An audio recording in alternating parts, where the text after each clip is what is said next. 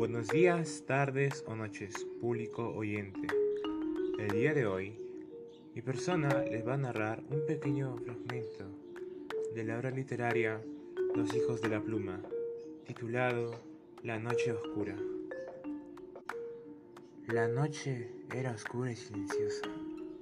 Al fondo de la calle había un par de ojos callados. Reconocí de inmediato esos ojos asustadores, los cuales no tenían un cuerpo, para dejar mi susto lastimero y sonoro.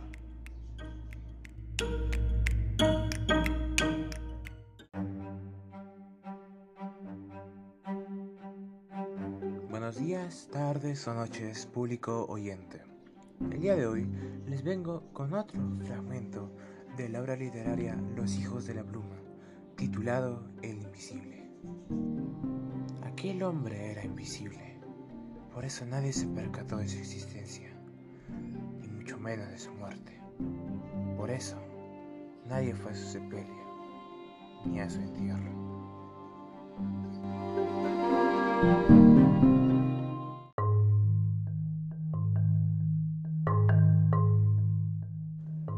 Buenos días, tardes o noches, oyentes lectores. El día de hoy les voy a narrar un resumen de una obra llamada El Ávaro, escrito por Molière. Empecemos.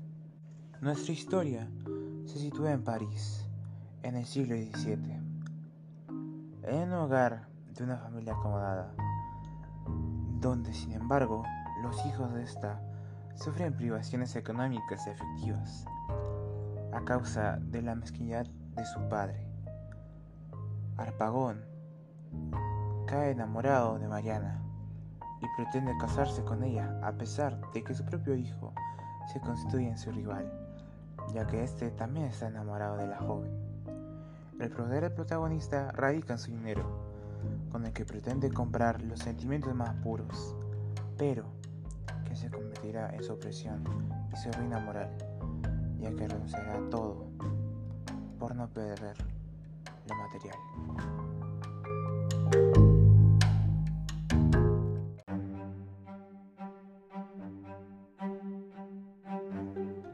Buenos días, tardes o noches, público oyente.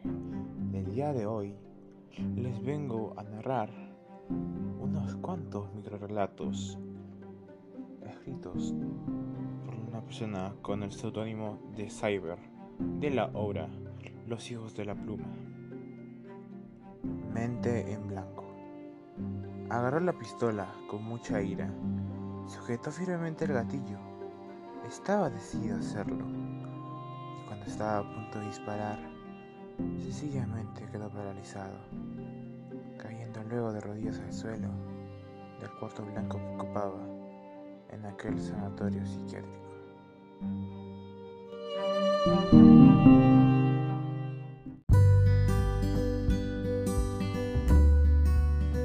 Buenos días, tardes, noches, público oyente.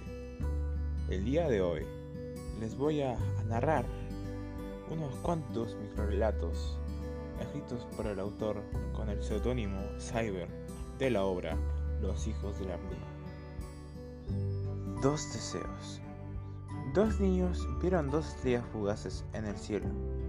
Cada uno de ellos pidió dos deseos. El primero pidió que alguien lo quiera realmente y el segundo pidió que alguien esté siempre a su lado.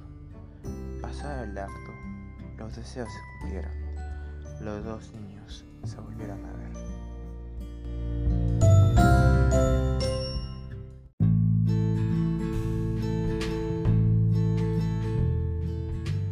Buenos días, tardes o noches, público oyente. El día de hoy les voy a narrar unos cuantos microrelatos del autor con el seudónimo Cyber y de la obra Los hijos de la pluma. Legado. Estando en el hospital y ante la lucha entre la vida y muerte, sus últimos deseos era ver, quizás por última vez, a su hermano al cual quería pedirle un trabajo muy importante, hacerse pasar por él y terminar todos aquellos planes que la vida le había generado. Por ello, escribió una fila de cartas, en caso no llega tiempo, donde al final de esta decía, hazme sentir orgulloso de ti, y termina liquidando a todos aquellos que me falta asesinar. Sé que lo podrás hacer, querido hermano.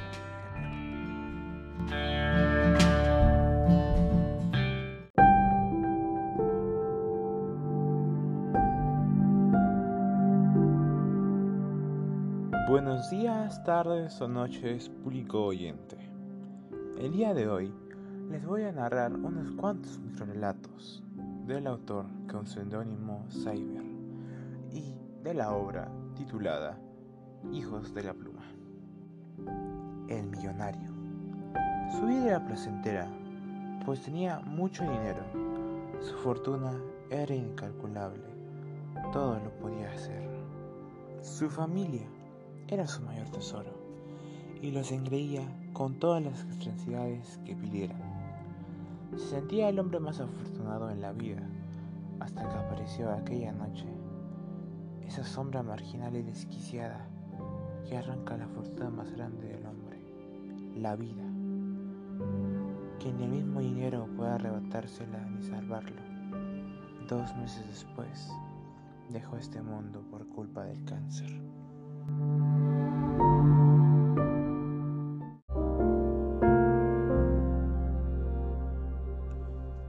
Buenos días, tardes o noches, público oyente. El día de hoy les voy a narrar unos cuantos microrelatos del autor con seudónimo Cyber y de la obra titulada Los hijos de la pluma. Comencemos. Una diosa de verdad. Sus cabellos largos y trenzados prendían la noche. Aquellos ojos color cielo eran impresionantes. Su cuerpo bien delineado y curvado le hacían absolutamente deseable por los hombres, y su apariencia bien trabajada la convertían en una diosa de vano, con miles de seguidores y fanáticos en todas las redes sociales. Todas las mujeres querían ser como ella, pensar como ella, sentirse como ella. Lo lamentable es que solo era una ficticia imagen creada en computadoras.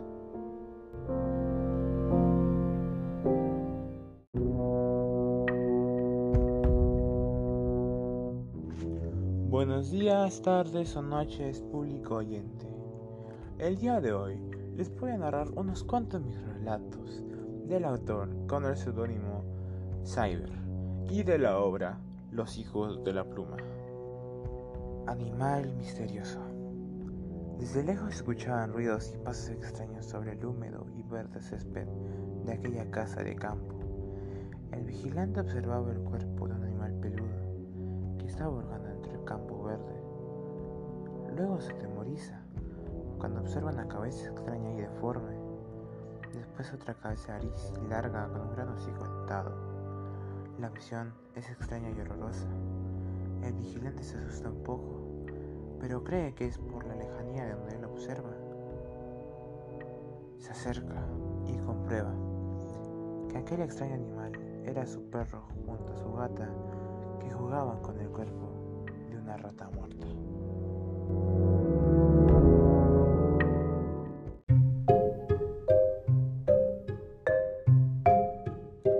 Buenos días, tardes o noches, público oyente. El día de hoy les voy a narrar unos cuantos relatos del autor con seudónimo Cyber de la obra Los hijos de la pluma. Comencemos. Parece fácil. Debido a una gran sequía en África, la comida empezó a escasear.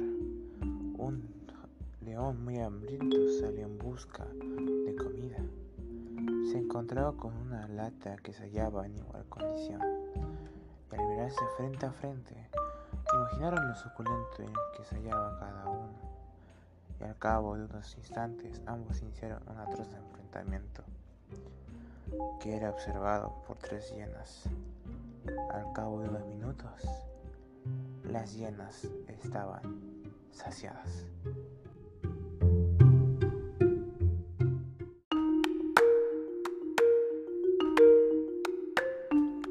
Buenos días, tardes, noches, público oyente.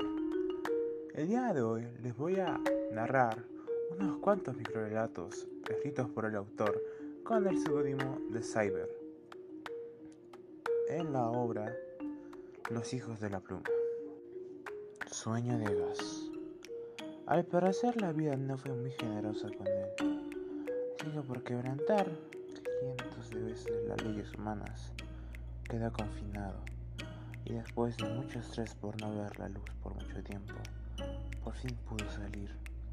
Recibió los rayos del sol y fue encerrado en una cámara donde un gas letal lo hizo dormir mejor siempre.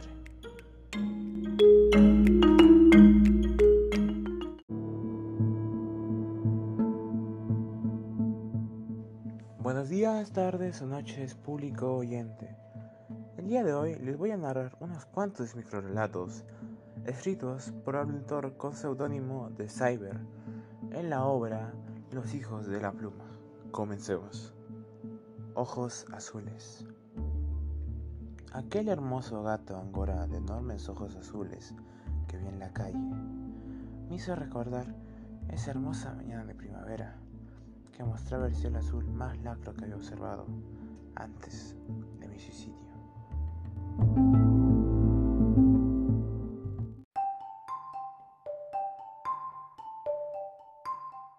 Buenos días, tardes, noches, público oyente.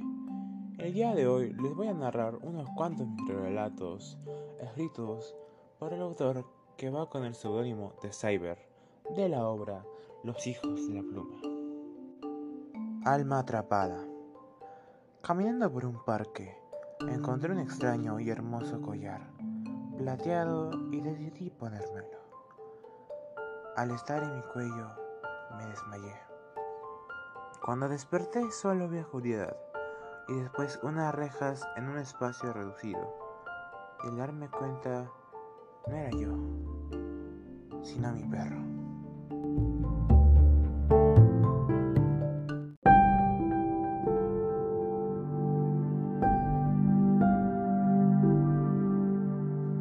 Buenos días, tardes o noches, público oyente. El día de hoy les voy a, narrar unos cuantos microrelatos escritos por el autor que va con el seudónimo de Cyber en la obra de los hijos de la pluma. Comencemos. Contradicciones. Después de un infartante, robo en joyería y la persecución de la policía, un ladrón le dice a otro, devuélveme lo que es mío.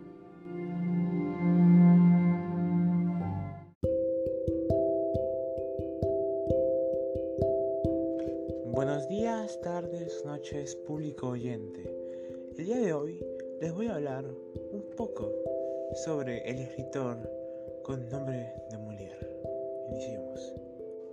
Molière fue un actor y dramaturgo francés que nació un 15 de enero de 1622 en París. Fue hijo de María Creuset y Jean Poquelin, un tapicero. En 1643 forma parte de la compañía de los Bellard familia de actores profesionales. En 1662 se casó con una joven de la familia, Armand de Bellard. Fue padre de Marie Mandeline Poquelin, Pierre Poquelin y Grace Poquelin. La compañía actuó en París hasta 1645 e inició un recorrido por Francia durante 13 años.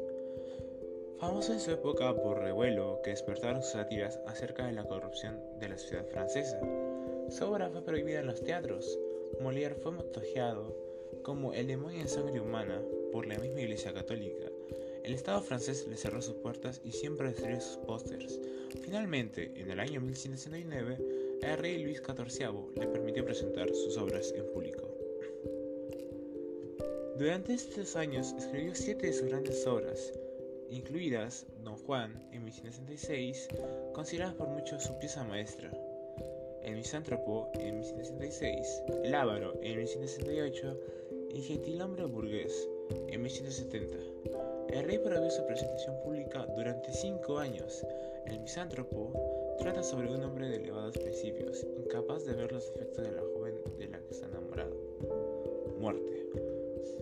Otras obras suyas son El médico a palos, sátira sobre la profesión médica y su última comedia, El enfermo imaginario, en torno a un hipocondriaco. Y únicamente pocos días después del estreno, en plena representación, Molière se sintió indispuesto y falleció al cabo de unas horas, el 17 de febrero de 1663 en París. Muchas gracias.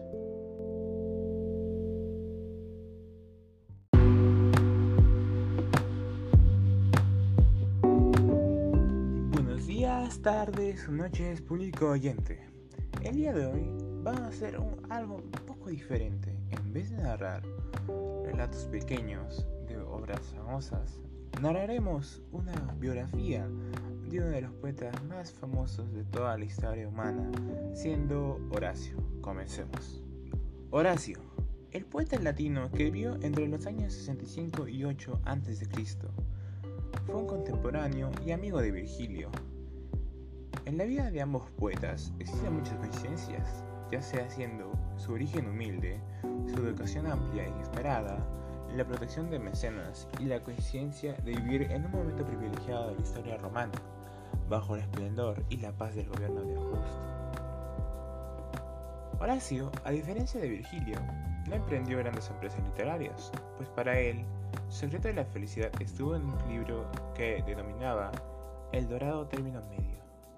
Consistía este en no mencionar nada excesivamente.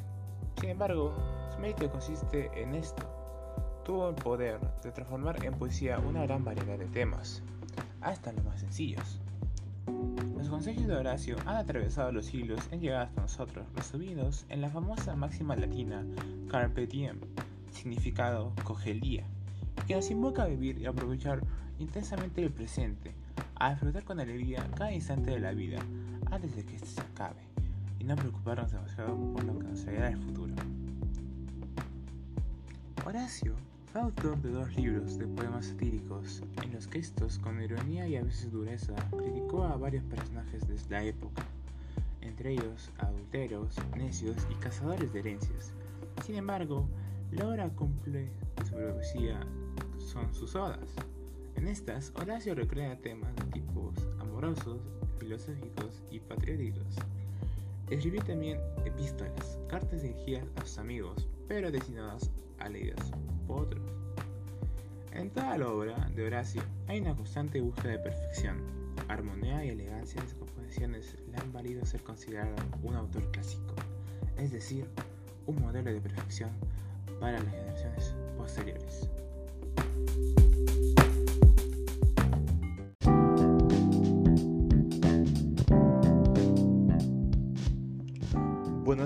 Buenos días, tardes o noches, público oyente.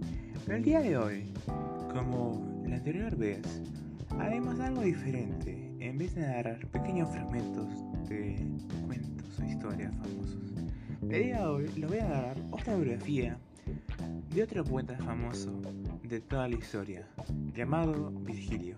Comencemos. Virgilio, nacido en el año 70 a.C., en una familia de humildes campesinos. Pasó su infancia en el campo y luego estudió retórica en varias ciudades. Años después se instaló en Roma, donde vivió bajo la protección de Mecenas, ministro de Augusto y del mismo emperador. Gracias a ello se dedicó enteramente a la poesía y al mismo tiempo pudo disfrutar de las mayores comodidades. Sin embargo, sintió siempre una honda nostalgia por la sencilla vida del campo.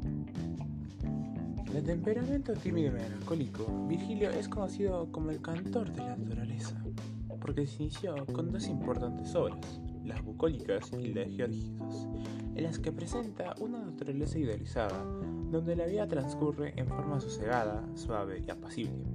Sin embargo, también es el cantor de la patria, ya que su obra más perfecta es La Eneida, poema épico que sigue los modelos de los poemas homéricos. La Eneida narra las aventuras de Eneas, héroe de las guerras troyanas que se narran en la Iliada, quien, después de realizar muchas hazañas, se instala en el Lacio, región donde más tarde Rómulo y Remo fundarían Roma. Con la Eneida, Virgilio no solo buscaba explicar los orígenes heroicos de Roma, sino también resumir todo su pasado, sus personajes ilustres y sus instituciones. Aunque la naturaleza creada por Virgilio no existía en ningún lugar, su valor poético y sugestivo de su verso no solo creó un nuevo género lírico titulado Las Églogas o poemas pastoriales, sino que también dio lugar a la aparición de la novela pastoril, que fue muy cultivada siglos más tarde, en otros periodos de la historia literaria. Su lenguaje refinado y su exquisita tuvieron gran influencia en el desarrollo de la poesía, y durante la Edad Media su fama creció. Dante Alighieri, el gran poeta italiano, la adoptó como maestro y guía. Muchas gracias. Hola, público oyente, bienvenidos a un nuevo podcast de Mundo Literario.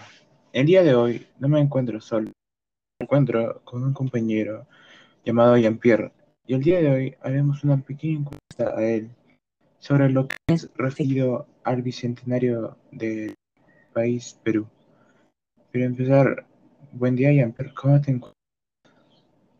Buenos días, Joshua. Sí, me encuentro bien. Me alegra oír eso. ¿Y te parece la, la encuesta o...? De acuerdo, estoy preparado. Para iniciar, tu opinión ¿Qué es lo que celebramos en este bicentenario? Bueno, Joshua, yo creo que en este bicentenario damos homenaje a la serie de acontecimientos y personajes que participaron en este momento histórico durante este periodo de 200 años. Okay. Y para ti, ¿tú crees que nuestro país ha mejorado en el ámbito educativo desde la independencia de 1821? Eh, yo creo que sí, ya que ha habido un cambio muy notorio y positivo, debido a que con el pasar del tiempo hemos notado diferentes formas de enseñar y recepcionar el aprendizaje, eh, como por ejemplo, anteriormente el aprendizaje y la preparación de los alumnos se basaba en la lectura de libros, la escritura a mano o en máquina de escribir. Sin embargo, ahora en la actualidad nos preparamos de una forma muy diferente, a través del Internet, reuniones virtuales por pandemia y la creación de textos a través de aparatos tecnológicos. Mm, entiendo. ¿Qué compromisos como tú, un adolescente, asumes comprometiéndote con tu patria? Eh, bueno, yo asumo el compromiso de seguir adelante y sentirme orgulloso del país al que pertenezco, eh, también me comprometo a no contaminar el medio ambiente y a dejar en claro mi orgullo hacia mi patria. Ok. ¿Qué crees tú que deberíamos mejorar para cambiar o mejorar en este escenario? Bueno, yo creo que como en cualquier país, siempre habrá problemas o conflictos a lo largo de su desarrollo. Por ejemplo, actualmente vivimos en una crisis económica, social, política y de salubridad por consecuencia de la actual pandemia que hoy en día padecemos. Pero si bien es cierto, todo tiene una solución y es necesario recurrir a esto y buscar una superación, por lo que considero que actualmente es necesario buscar una solución para cambiar los aspectos que, que actualmente estamos en crisis. Claro. Y ya habla de la corrupción en ello. ¿Tú crees que ha afectado al país y desde cuándo crees que existe el problema de la corrupción? Bueno, Joshua, yo creo que la corrupción siempre ha existido y siempre nos ha afectado de alguna forma u otra, con la única diferencia de que a veces sucede en mayor o en menor escala, por lo que considero que esta siempre ha hecho algún daño pero no solo a un peruano, sino a varios, por el motivo de que una persona quisiera beneficiarse a sí mismo y dejar de lado al pueblo peruano. Entiendo. Pasando a la siguiente pregunta, según el contexto de la pandemia, ¿qué tipo de celebraciones o actividades tú crees que podríamos realizar en casa para celebrar este centenario? Eh, yo creo que por motivos de aislamiento social y respetar los protocolos de salubridad, podríamos participar en charlas o actividades virtuales que las autoridades de nuestra ciudad tendrán como iniciativa por motivo de celebración del Bicentenario a través del Zoom o del Google Meet. Son buenas opciones. pasando a la otra pregunta. ¿Tú cuál crees que es tu papel en el futuro del Perú como adolescente? Eh, yo creo que el papel de los jóvenes en un futuro será crucial, debido a que de ellos dependerá el progreso y la contribución a la sociedad. Asimismo, ellos serán los encargados de buscar el desarrollo de nuestro país. Convertirán, por ejemplo, ideas innovadoras en nuevas posibilidades para así poder dar un cambio y fomentar la modernización que siempre es necesaria para el progreso del país. Ok. Y, y, la última pregunta, ¿qué palabras crees tú que exaltan o son símbolos o marcas de nuestro país? Bueno, yo considero las palabras mencionadas por don José de San Martín, que son las siguientes. Desde este momento, el Perú es libre e independiente por la voluntad general de los pueblos y por la justicia de su causa que Dios defiende. Viva la patria, viva la libertad, viva la independencia. Debido a que este acontecimiento ha sido crucial, después de todo, es la causa por la que se celebra el Bicentenario, ya que dio inicio a un Perú libre e independiente que pudo desarrollarse y llegar a lograr lo que hoy en día nosotros conocemos. Ok, esas serían todas las preguntas y muchas gracias por venir y responder. ¿Tienes algún mensaje para el público oyente que escuchará este podcast referido al Bicentenario? Bueno, Joshua, agradecerte tu invitación y más que todo decirle al público de que se sientan orgullosos al país al que pertenecen y que puedan llegar a lograr sus metas de la mejor forma posible. Ok. Eso sería todo por este podcast el día de hoy. Muchas gracias por escuchar. Muchas gracias.